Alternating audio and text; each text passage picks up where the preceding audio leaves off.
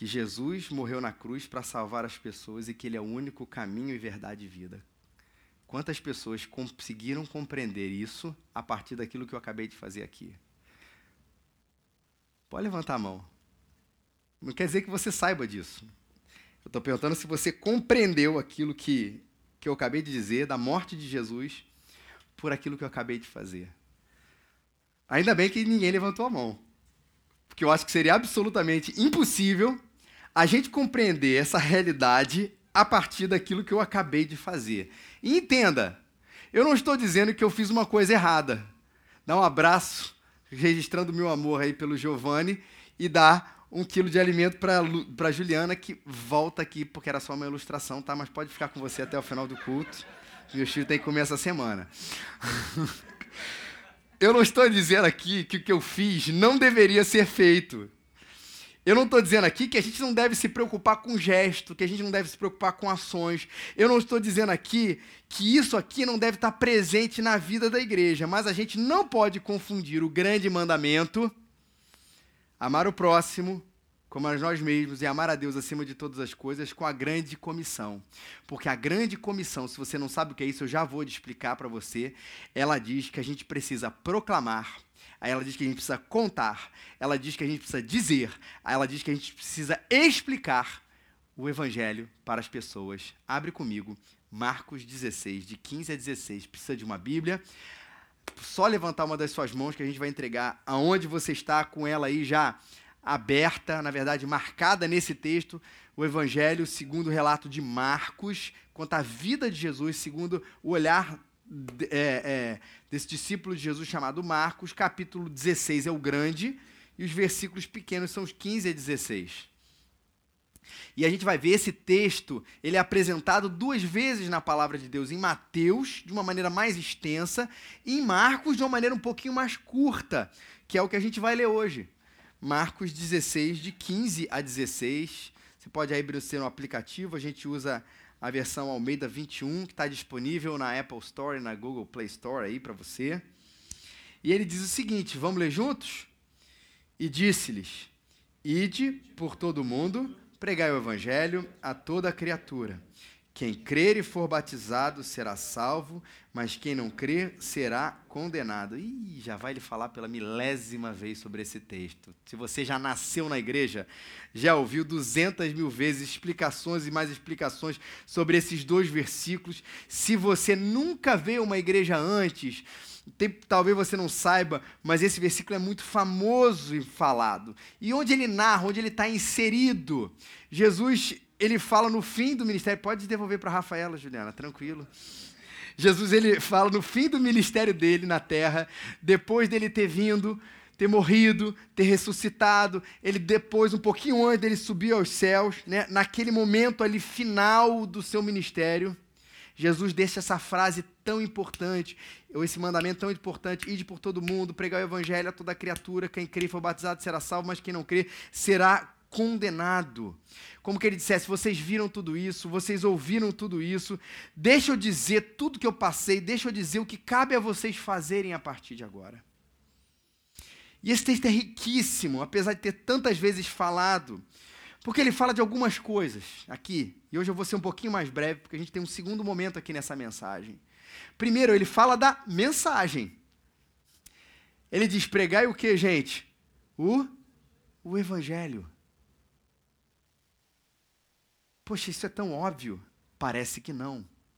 Jesus não disse, pregue autoajuda. Jesus não disse, pregue a prosperidade. Jesus não falou, fale das boas obras, em primeiro lugar. Jesus disse, não seja, como a gente viu semana passada, não seja uma igreja cool. Você não é uma igreja fraterna. Não pregue isso como um fim em si mesmo, mas pregue a mensagem que pode salvar o homem as boas notícias, ou em grego, o evangelho. É isso que é a mensagem da igreja. E o que, que diz a mensagem do evangelho do Senhor Jesus? Ele diz que o homem foi criado por Deus, esse homem, ele pecou, esse homem, ele se separou de Deus, ele proclamou a sua própria independência e disse: Eu não vou obedecer ao Senhor, eu vou fazer o que aquilo que eu quero. E esse pecado gerou esse rompimento entre o homem e Deus. o homem tenta o tempo inteiro, pelas suas boas obras, reconciliar essa relação entre o homem e Deus. O homem tenta fazer isso, ele quer fazer o bem, ele quer compensar os seus erros, mas a grande verdade é que isso não resolve.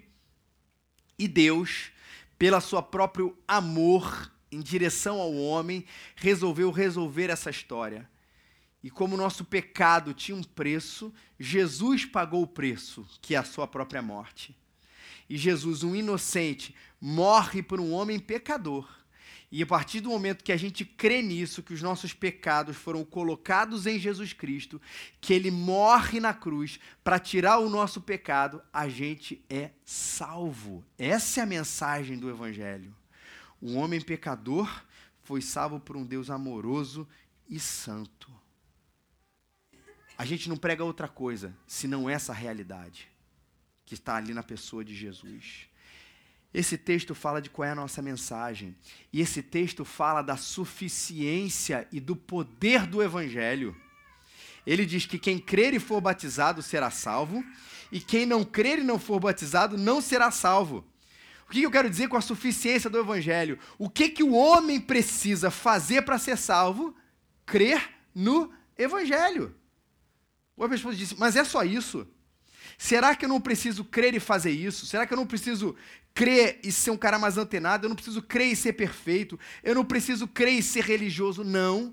O evangelho, ele é suficiente para salvar o homem dos seus pecados. E não é apenas suficiente, suficiente, ele é poderoso para isso.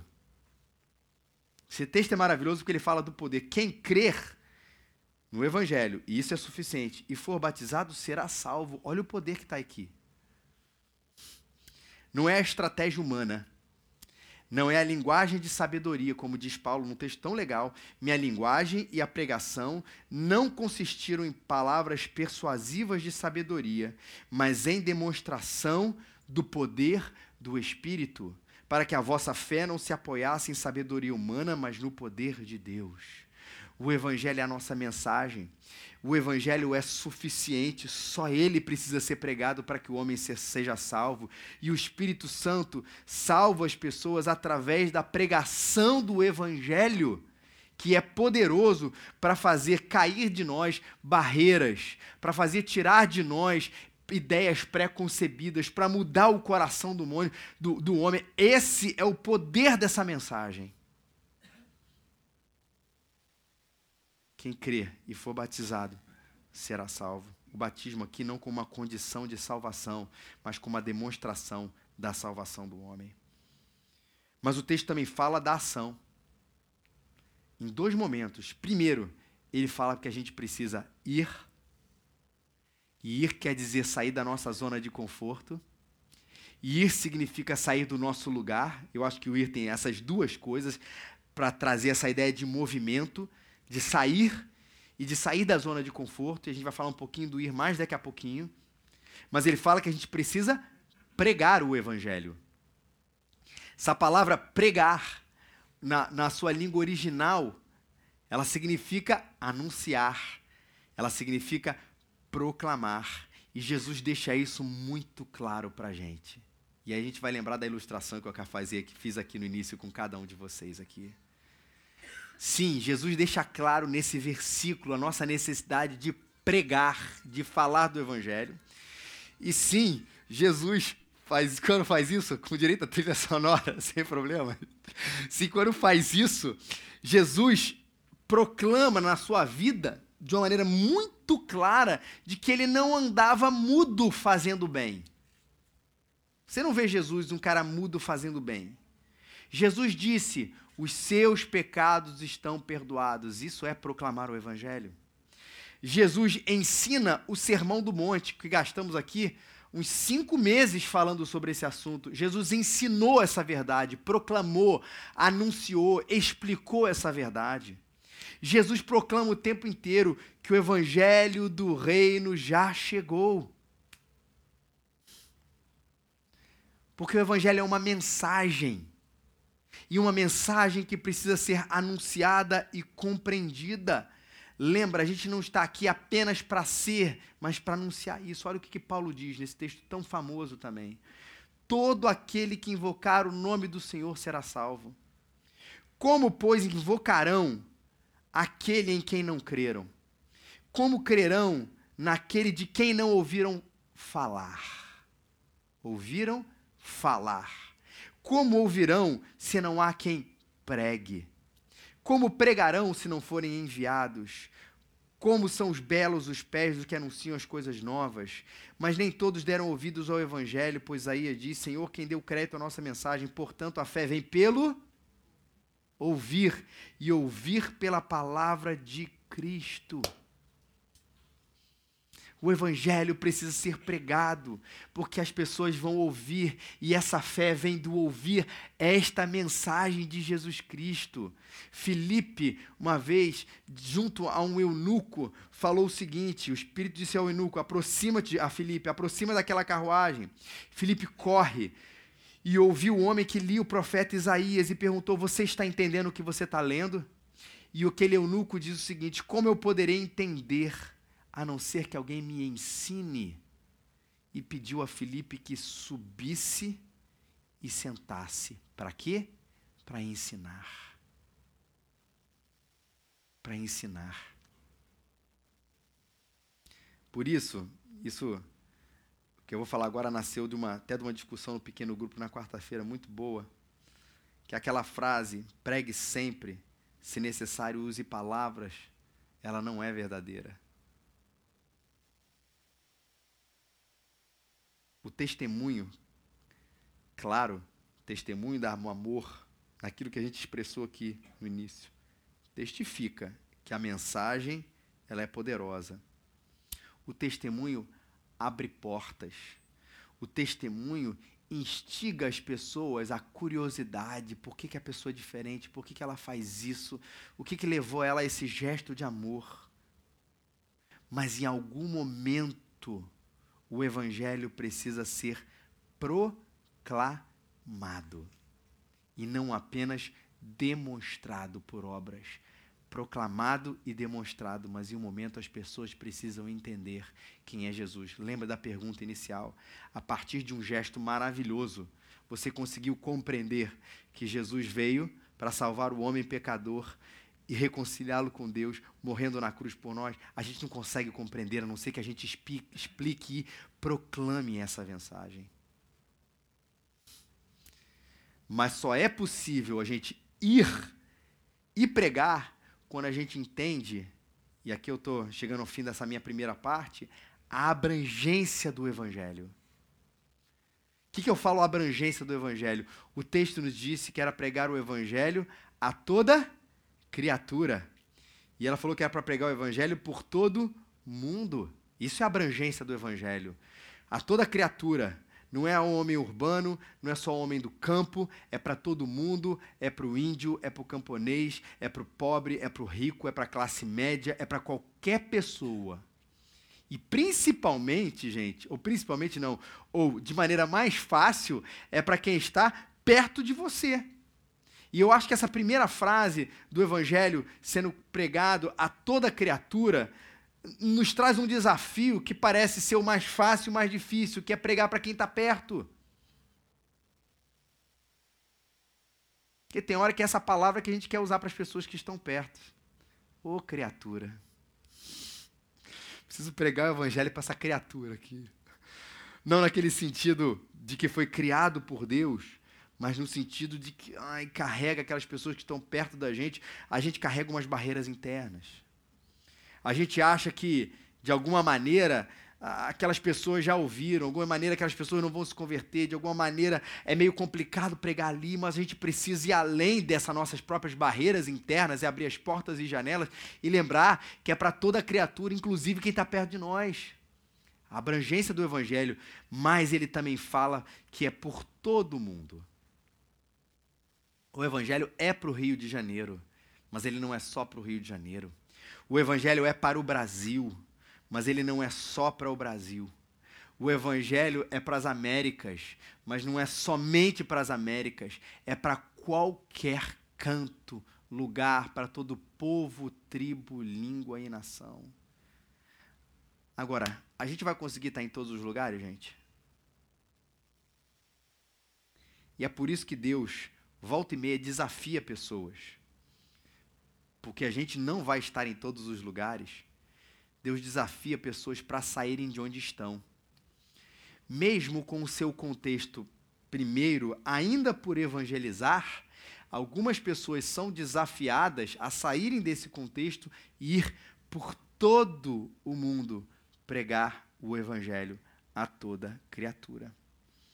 E para a gente interagir de maneira melhor, quero chamar o Davi aqui na frente, porque a gente vai conversar um pouquinho sobre o que, que aconteceu com o Davi que levou ele a pregar o evangelho por todo mundo. Davi chega aqui mais para o meio, para esse nosso primeiro talk show Raízes. Talk show Raízes. Talk Roots. Para a gente conversar Oi. um pouquinho Oi. aí sobre essa coisa de maneira prática, o que é que aconteceu. Davi, a, a, gente conversou semana, talvez parte de nós saiba quem ele é, mas talvez uma grande parte de nós não saiba quem você é. Queria que você falasse um pouquinho sobre, sobre você, sobre a tua relação aqui com a igreja, enfim, e sobre essa primeira ideia desse chamado que aconteceu nesse último, nesse último ano. Ah, eu passei nove meses fora. Saí daqui dia 31 de dezembro do ano passado, virei o ano no avião. É, eu acho muito legal estar aqui de volta e não, e não conhecer um monte de gente. Eu não sei aqui quem é visitante, quem é membro e passou a ser membro nesses últimos nove meses que eu não estive aqui. Então, oi, meu nome é Davi. É, faço parte da Raízes desde os primórdios, desde antes dela se chamar Raízes. Quando se reunia ainda na casa do Felipe, porque a gente só tinha o quê? 12, 15 pessoas. Agora tem só um pouquinho mais. a mais. Só, só um pouquinho a mais. E nesse tempo que eu fiquei fora, é, eu saí inicialmente para trabalhar no exterior, passei três meses trabalhando, e depois eu fui fazer um curso missionário na Jocum. Perfeito. É, a Jocum, que significa Jovens com uma Missão, é uma junta missionária internacional e interdenominacional, começou em 1960 lá nos Estados Unidos, e ela tem como, como vamos dizer assim, uma frase fundamental que é conhecer a Deus e fazê-lo conhecido. Então tem todo esse foco em você crescer o seu relacionamento com Deus, como, como ir para as pessoas, ir para o mundo e falar do evangelho a toda criatura, porque todo mundo tem o direito de conhecer a Cristo. E nesse ano eu fui para o Havaí, eu fui fazer esse curso lá, numa cidade chamada Kona, aquela ali marcada de vermelho, Kailua Kona. Porque lá foi é o único lugar que tem o ministério que eu fui fazer parte, que se chama Heartbridge. Essa é a nossa logo. E só mostrar para vocês também a, a, minha equipe. Essa é a minha equipe no meio. Nossa líder fundadora, Maria Jackson, coreana, já missionária há 40 e tantos anos. É, e o resto do meu time. E Heartbridge, ele usa como estratégia de evangelismo para se conectar com as pessoas e para falar do evangelho com as pessoas performance. Artes performáticas com dança, com teatro, com percussão, com canto. E a gente tem um show de uma hora e vinte, uma hora e meia, que é uma modernização da história do filho pródigo. E a gente leva essa história para as pessoas, seja na praça, seja numa igreja que abre as portas para a gente poder fazer, seja num campo de refugiado, como a gente foi. E a gente leva tudo que a gente tem e a gente mostra o amor do pai, o perdão do pai através das danças, através do teatro e através da, da celebração pela volta do filho pródigo, a alegria do, do pai em ter o filho pródigo de volta. Então, uh, essa é a estrutura do que, eu fui fazer lá. E eu tenho um videozinho que eu queria passar para vocês, que é uma tentativa de resumir em cinco minutos e pouco o que aconteceu nos últimos seis meses. Então, Vamos lá. Joia, meu querido. Como é que foi lá o treinamento? Eu queria que você falasse um pouquinho sobre essa fase de treinamento lá. Como fala, é que era a tua assim, rotina, tudo isso. É... Bem puxada, na verdade. O curso, ele, na verdade, ele é um curso de seis meses. Esse curso que eu fiz, ele tem esse foco em, em performance. Em Harvard, a gente tem esse foco em performance. Mas esse curso está em todos os países, os mais de 180 países onde a Jocum está presente. Aqui, tá no, no, na Jocum Rio, A gente tem esse curso também, ele se chama TED. É um curso de seis meses, dividido em três meses de treinamento e três meses de viagem missionária. Né, como apareceu ali, a gente foi né, em quatro países na Europa. E a, o curso tem um custo, então a gente teve que arcar com 10 mil dólares para pagar o curso, porque nisso está incluso toda a alimentação, passagens aéreas e estadia durante seis meses. Né? E minha, minha rotina era mais ou menos quatro horas de aula todo dia pela manhã na nossa sala. Então, ali apareceu ah, as aulas que a gente teve, os assuntos, a gente teve um, um por, por semana. Então, a gente teve ouvindo a voz de Deus, é, caráter de Cristo, sexualidade cristã, é, discipulando as nações, integridade, cosmovisão. A gente teve diversos cursos de treinamento, isso é padrão para todos esse é, a ETED que acontece, não interessa onde, ele vai é, passar por esses tópicos. E aí à tarde, cada ETED, porque tem mais de uma acontecendo na, lá na base de Kona ao mesmo tempo, né, funciona como se fosse uma universidade, né, com vários cursos funcionando ao mesmo tempo. É, de tarde, cada um vai para sua especialidade. Então a gente tinha aqueles ensaios de depois do almoço, uma e pouquinha, até sete, oito horas da noite, todo dia, incluindo o final de semana. Então a gente tinha 10, 12 horas de ensaios, tudo. Todo dia, todo dia, todo dia. Legal. Sobre a ação. Falamos aí sobre a questão da tua ida lá e tudo, mas a ação, falar um pouquinho, contar um pouquinho pra gente como é que foi a saída, quantos países você visitou, o que, que exatamente vocês faziam lá, falar um pouquinho das histórias, se tem alguma história interessante de conversão ou de, de ou curiosidade ou até de não conversão, de perseguição, porque isso também faz parte do dia a dia dessa história de missões. Davi, vamos para a ação agora. Okay, okay. É, então a gente foi para Suíça, Alemanha, França e Noruega, nessa ordem. A gente passou mais ou menos três semanas em cada um desses países. É, e em cada país a gente teve um foco um pouco diferente. Na, em Suíça a gente foi para o festival de jazz. A gente foi convidado para uma, uma coligação cristã que todo ano faz impactos evangelísticos artísticos nesse festival de jazz. E nós, a, a gente se reuniu com outros grupos lá. Na Alemanha, a gente trabalhou com o acampamento de jovens cristãos, não cristãos, refugiados islâmicos, jovens presidiários, tinha tudo, tudo que tipo de jovem nesse acampamento.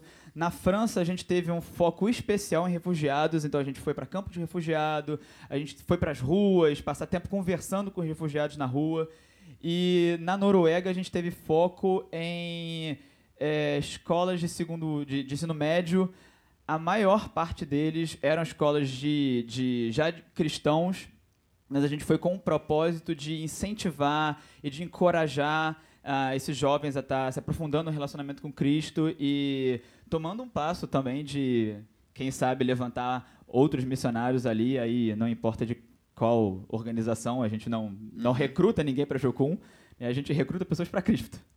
Não é isso? Então, é, tem, eu queria passar algumas histórias para vocês bem rapidinho de como foi essa experiência lá. Então, Nessa, nessa primeira foto que eu quero mostrar para vocês, a gente ainda estava em Kona. Isso foi um tempo que a gente abriu um mapão no chão e a gente estava orando pelos países que a gente ia. Isso aí faltava dois dias antes da data final para pagar tudo. Pagar tudo. É... E ainda faltava 30 mil dólares para todo mundo. Algumas pessoas já estavam cobertas, mas contando todo mundo ainda faltava 30 mil dólares. E depois da oração, que a gente teve esse tempo de oração, a gente teve o, de é, o tempo de investir um no outro, financeiramente mesmo. E sabe, sei lá como? Se levantaram 11 mil dólares esse dia. Sabe, sei lá como? Porque as pessoas que ofertaram foram as mesmas pessoas que precisavam do dinheiro. Então, de onde esse dinheiro veio e como a gente saiu com crédito de 11 mil positivo, não faço a menor ideia. E no dia seguinte, Deus levantou uma alma caridosa, é, conhecida da nossa líder, a Maria, e ela é, é uma empresária, e ela simplesmente virou para Maria e falou assim: Maria, quanto que vocês precisam para vocês estarem indo para essa viagem missionária? Ela virou 19 mil dólares. Ah, ah é? Tá bom. Cheque.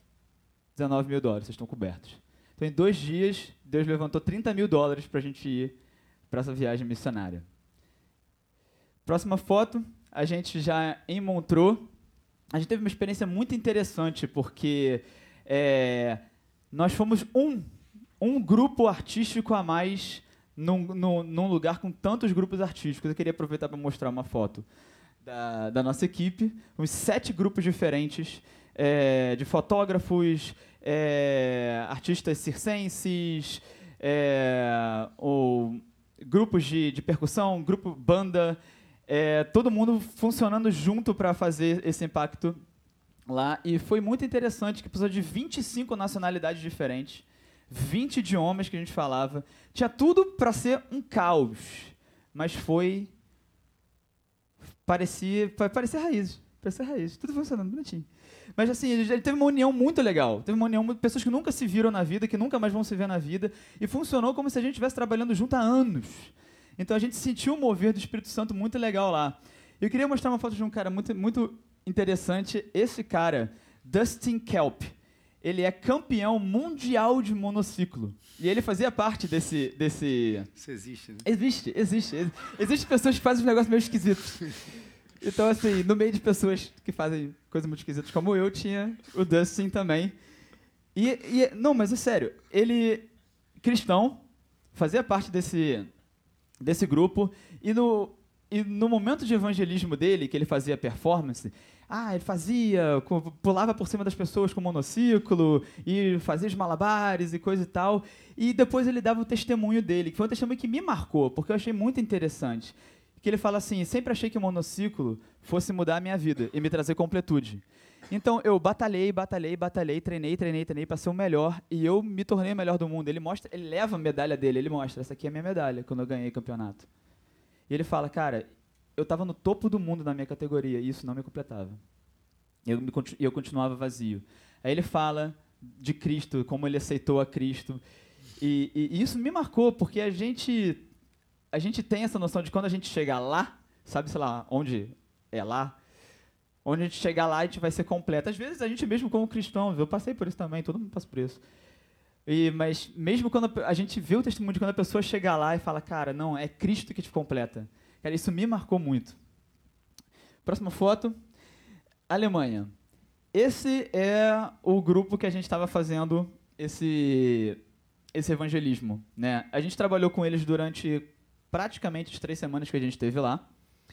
Mas é, foi muito interessante a gente ter esse contato é, diário com as pessoas. Porque normalmente a gente vai, faz um impacto, ora com as pessoas. Quando a gente faz o show, a gente no final a gente tem o tempo de é, compartilhamento, né, testemunho. Aí uma, da, uma pessoa da equipe faz um testemunho. E a gente, com a roupa, com fita, com o adereço que for, a gente desce e vai falar com as pessoas, orar com as pessoas, compartilhar o evangelho de uma forma mais pessoal, explicar com mais detalhes. É, muitas pessoas se interessam depois que veem a mensagem e querem saber mais. Então foi muito interessante a gente passar uma semana com essas pessoas. E no final, a gente teve coisas do tipo cristãos, jovens cristãos falando: Eu nunca conheci Jesus dessa forma que vocês apresentaram para gente. Eu nunca esperava que um grupo internacional de cristãos fosse ser tão carinhoso, tão amistoso e, e amar Cristo e falar Cristo de uma forma tão, tão vive, tão é, é, é fervorosa. E a gente viu de jovens presidiários falando assim, cara, vocês me deram tipo uma direção para ir. E nesse, e nesse, nesse acampamento a gente não estava liderando, a gente estava só ajudando. A gente era né, equipe e a gente não fez, a gente fez um show, mas a gente não fez grandes coisas assim como Hardbridge, grandes performances ou coisas assim. Mas mesmo assim, a vivência com eles e o falar de Cristo diariamente foi impactante para muitas pessoas. Tinha um menino, acho que não, não trouxe a foto dele aqui, Magnus, que é aquele fortão, Bozão, é isso aí. No final, ele estava chorando em lágrimas. Falei, cara, vocês mudaram minha vida. Vocês mudaram minha vida. Vocês me mostraram Jesus que eu nunca tinha visto falar antes. E chorando, chorando aquele cara fortão, armário. Foi, foi tocante para sempre é tocante para a gente também. E próxima foto. Uh, também na Alemanha. Quando a gente fez o show, a gente fez o show na base da Jocum, onde a gente ficou hospedado na Alemanha. E a base da Jocum tem um trabalho muito forte com refugiados locais, refugiados é, do Oriente Médio.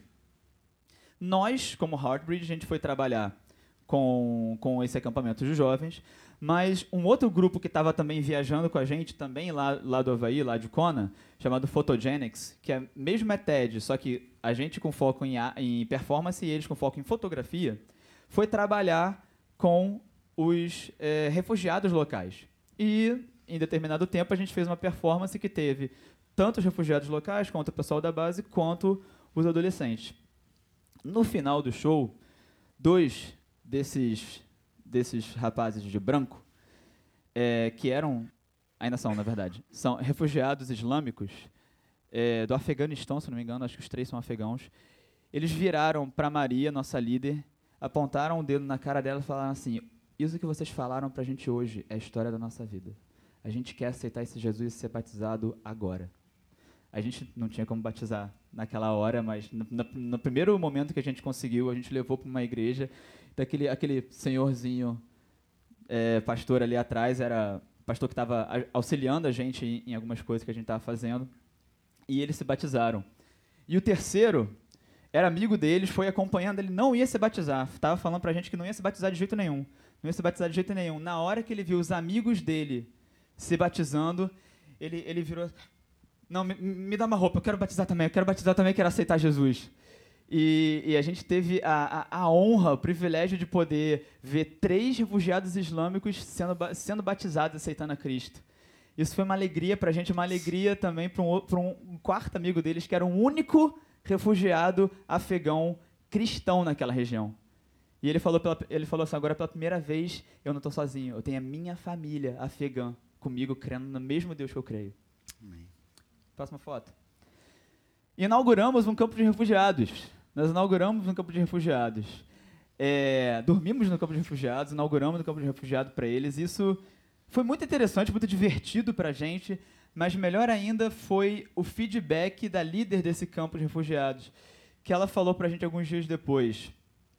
É, ela falou: os meus chefes o é, e o, o pessoal do, da alta cúpula do governo que gerencia isso, governador, prefeito, não sei exatamente como é que funciona isso na Alemanha, virou e falou assim, vir, perguntaram para ela, o que, que, que, tem nesse campo de refugiados de vocês que tudo tranquilo, não tem briga, as pessoas fazem fila, não tenta roubar uma coisa do outro, tá tudo bem.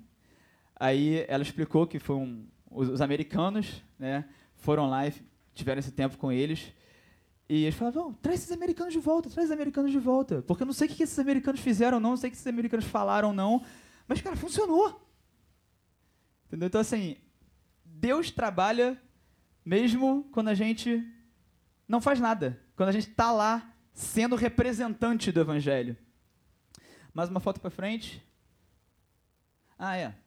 O campo de refugiado foi na França, tá? Só. Perdão. Mustafa, de vermelho. Esse cara mudou a minha visão sobre o Brasil.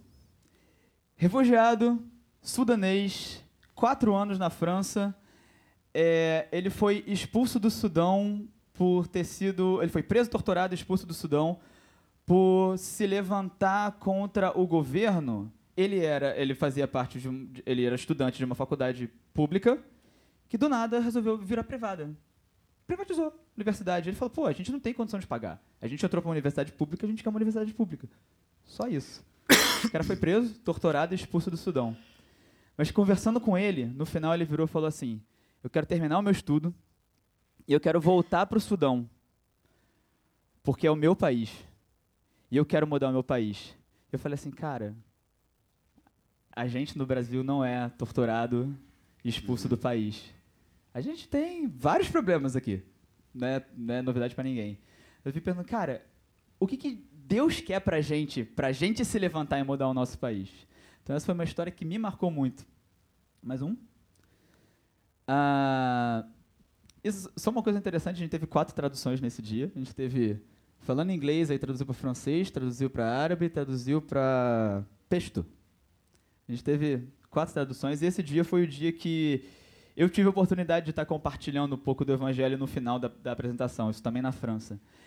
E teve um, um muçulmano que no final virou, virou para mim, porque eu falei que para ir para esse curso eu conversei com Deus e Deus me respondeu as minhas dúvidas. Ele virou para mim e falou assim: Cara, como é que você conversou com Deus? Como é que ele te respondeu, cara? Me fala mais disso aí, porque eu não entendo. Como assim Deus, Deus te responde? A gente ficou um tempo conversando justamente sobre isso. E, e eu fiquei pensando, cara, como ele eles estão abertos. A gente fala, ah, islâmicos, não, eles são fechados, eles são hostis, eles são terroristas. Ele nunca tinha ouvido falar em poder conversar e se relacionar com Deus. Seja Jesus, seja Alá. A gente foi, foi bem claro que a gente estava ali porque a gente acreditava em Jesus, a gente falou isso algumas vezes.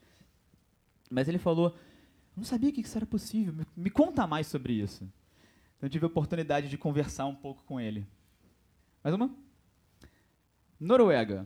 Isso foi um, um dos das escolas secundaristas que a gente foi. E é uma escola secundarista cristã que lá eles têm um. O que a gente tem aqui como médio técnico, eles têm um pouco diferente. Eles fazem o médio. E se você quiser fazer um técnico antes de entrar na faculdade, você faz um ano só o técnico. Então, essa escola eles estavam tendo esse ano só técnico antes de entrar na faculdade e era uma escola cristã. E a gente fez a nossa performance. A Gabi, amiga minha brasileira também de Harvard, é, testemunhou, a gente conversou com as pessoas, mas tinha tantas pessoas querendo ouvir mais, querendo oração. A gente era 30 e poucos, eu não lembro nessa época se os Photogenics, o grupo de fotógrafos, já tinha ido embora, que eles foram embora antes da gente. Mas enfim, que fossem 30 e poucos ainda. Não era suficiente para falar com os adolescentes que estavam chamando, querendo a gente para orar. A gente fez os grupões lá na frente e orou com eles e, e falou de Cristo para eles e a liderança virou para a gente e falou assim: Isso que você, esse despertar espiritual que vocês estão colocando neles hoje, a gente geralmente só tem seis, sete meses mais para frente. Quando a gente tem mais tempo de ter contato com eles e mais tempo de ter, de trazer gente de fora. E eles falaram: a gente está, tá, a gente agradece a Deus porque na, no primeiro mês de aula eles, eles já estão assim, caraca, a gente quer mais de Cristo, a gente quer Jesus, a gente, nossa, isso e, e Pra gente é um privilégio poder levar disso. Não sei se tem mais um. Tem mais uma? Tem. É. Essa é uma coisa pessoal também. Muito pessoal, mas eu quero compartilhar para vocês. É, no meio disso tudo, é, Deus concede coisas boas pra gente só porque a gente está obedecendo. E para mim isso foi o máximo do máximo do, do presente do presente de graça, da, da graça de graça de Cristo para mim, pessoalmente. Eu fui muito mudado em muitas coisas, mas isso foi extremamente inesperado. Isso foi na Noruega, isso são nos fiordes noruegueses. E o que é interessante é que o sonho da minha vida, como viagem, viagem, viagem de passeio. O sonho da minha vida era ir, um, era ir conhecer os fiordes noruegueses. E a base da Jocum, onde a gente estava hospedada, falou, ó, nesse dia a gente vai fazer um passeio para todo mundo, vai todo mundo, a gente vai passear. Ela falou, ok, estava no nosso dia de folga, que a gente tem dia de folga, ninguém é de ferro. Vamos passear. Tá bom, a gente foi passear. A gente foi para a gente nem sabia onde é a gente estava indo. Eles nunca tinham ido. E a gente foi. Quando eu vi isso aí, eu quase tive um colapso. Porque eu nunca esperava ir no fiord norueguês. A gente não estava na Noruega para visitar fiord, a gente estava na Noruega para fazer o nosso trabalho. E a gente foi nesse fiord três dias antes do meu aniversário. Então eu fiquei assim, pensando, olhando aquilo, chorando. Eu chorava de ver aquilo lá. Assim, é, é, é impressionante, de lindo. Eu falava, Deus, eu não te pedi nada de aniversário e olha o que, que o Senhor me deu. Você me deu de presente de aniversário sem eu te pedir a viagem dos meus sonhos, que eu não tinha a menor condição de fazer, porque isso é caro pra caramba. Eu tinha a menor condição de fazer. Menor condição de fazer. E Deus me deu assim, tipo, toma. Porque você me obedeceu e porque eu te amo, porque eu gosto de você. Toma. E a gente, a gente serve um Deus muito bom, muito maravilhoso. E foi isso, foi, foi, acabou. Davi, para a gente terminar aqui numa frase, talvez resumindo essa, uhum. esse último momento aqui, falou de preparo, falou de estratégia, falou de ação, mas a gente quer falar de motivação também aqui. Ah, por que você está fazendo tudo isso? Por que você fez e por que você ainda vai continuar fazendo tudo isso? Em uma frase, meu amigo. Em uma frase. Uma frase. Tá. Deus me chamou há muito tempo atrás para ser servo dele e para levar a, o evangelho para to, toda criatura. E ele me trouxe, depois de muitos anos de preparação, ele me trouxe para esse ministério, para eu poder executar com ele, por ele, para ele, tudo aquilo que ele me capacitou e tem me capacitado para poder falar do amor dele para as pessoas. Como é que você se sente? Muito bem, muito bem, obrigado. Muito bem. É uma realização, é uma grande realização, é uma grande realização. Eu nunca tive momentos tão não sei, não sei qual é a palavra, mas assim, tão intensos e profundos e alegres com Cristo de, de ter a, a, a, plena certeza de que eu estou vivendo em completude de vida hoje por estar é, é, obedecendo a Ele e prosseguir obedecendo. Amém. Obrigado, meu querido. Salva de palma aí para o Davi. Para mim, não. Agora você senta e eu falo de você. Deixa eu falar um pouquinho sobre o Davi. Então a gente já tem acompanhado o Davi há muito tempo, esse amor que ele tem por, por Cristo, pelo Evangelho, pela igreja, pela preparação. E a gente hoje tem uma, uma grata realização também. E aí eu vou dizer a grata realização como Igreja Raízes aqui, vocês já vão entender.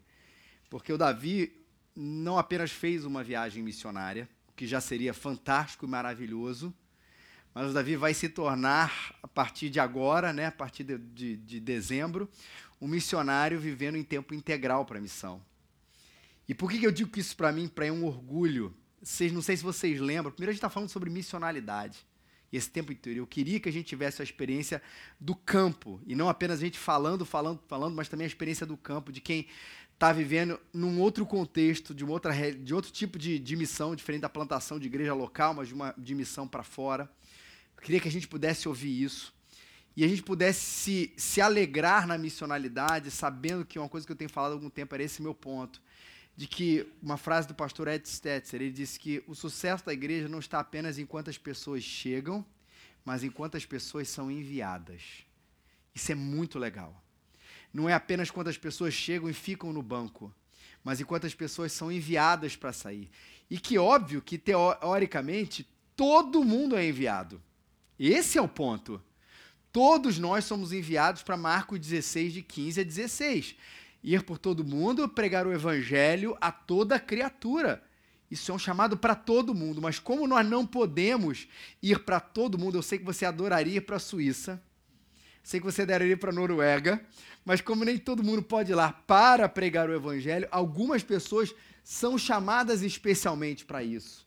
E o nosso sucesso está em avaliar que Alguns vão para o ministério pastoral, outros vão para a missão e outros vão no seu ambiente de trabalho, na sua família, serem verdadeiros missionários lá. Mas a gente se alegra porque alguns de nós Deus tem levantado para ir para fora. E a gente tem orgulho de anunciar aqui hoje, nesse dia histórico de 3 de dezembro de 2017, que o Davi é o nosso primeiro missionário. E você não sei se vocês têm a ideia da importância e do santo orgulho que a gente tem de obviamente ver essa essa vocação tomando corpo aqui e tomando uma decisão, né, fruto da chamado de Deus para a vida dele, de ir por todo mundo e pregar o evangelho a toda a criatura. O nosso sucesso está em também quantas pessoas nós enviamos. Duas coisas que a gente está falando com isso aqui. Primeiro, o nosso apoio em oração à vida do Davi, dessa preciosidade do missionário 01 aqui se Deus quiser, um dia a gente vai ter também o Pastor 01 saindo daqui, de gente se levantado aí para o ministério pastoral e outras coisas assim, apoio oração e também o nosso apoio financeiro. Nós, a gente falou isso semana passada, como hoje, hoje, hoje, nós como igreja local não temos como, hoje, por tudo aquilo que a gente falou na semana passada, aqui, especialmente no ano de 2018. 18. Mas a gente quer desafiar talvez você aqui a participar também financeiramente da, do sustento do ministério que o Davi vai ter lá pregando o evangelho a toda criatura em diversos lugares. Uma coisa que você talvez seja desafiado hoje, talvez seja sendo desafiado hoje para procurar depois ele. Davi vai estar aqui com a gente ainda alguns domingos e hoje aqui também para eu quero ser parte da missão de Deus através de você financeiramente apoiando você nesse, nesse empreendimento aí. Só para falar de números aqui, a gente tem uma, uma não estimativa, mas tem um valor que de 2.300 dólares mensais para sustentar esse missionário em outro lugar. E talvez você não precisa doar tudo, pode ser tudo, mas queira fazer uma parte disso para que o Davi continue a falar de Jesus. Ele também, ele também e nós também somos do mundo. E o mundo que precisa ser encharcado pela evangelização, pela palavra do Senhor. E aqui eu termino. Abacu, citando Abacuque. Pois assim como as águas cobrem o mar, a terra se encherá do conhecimento da glória do Senhor. Assim como as águas cobrem do mar, a terra se encherá do conhecimento da glória do Senhor. Esse é o nosso chamado de espalhar e de encharcar esse mundo com a palavra de Jesus. O nosso versículo, você já sabe, assim como o Pai me enviou, eu também vos envio. Vamos falar juntos? Assim como o Pai me enviou, também eu vos envio. E qual é a palavra-chave de hoje para você levar? Evangelismo, que tem a ver com proclamação. Por isso esse megafone aí. Evangelismo, proclamação, com uma mensagem. É o evangelho suficiente. É o evangelho que é poderoso. É o evangelho que muda o coração das pessoas, não só aqui, mas por todo mundo, por todo lugar, a toda criatura. Vamos ficar de pé.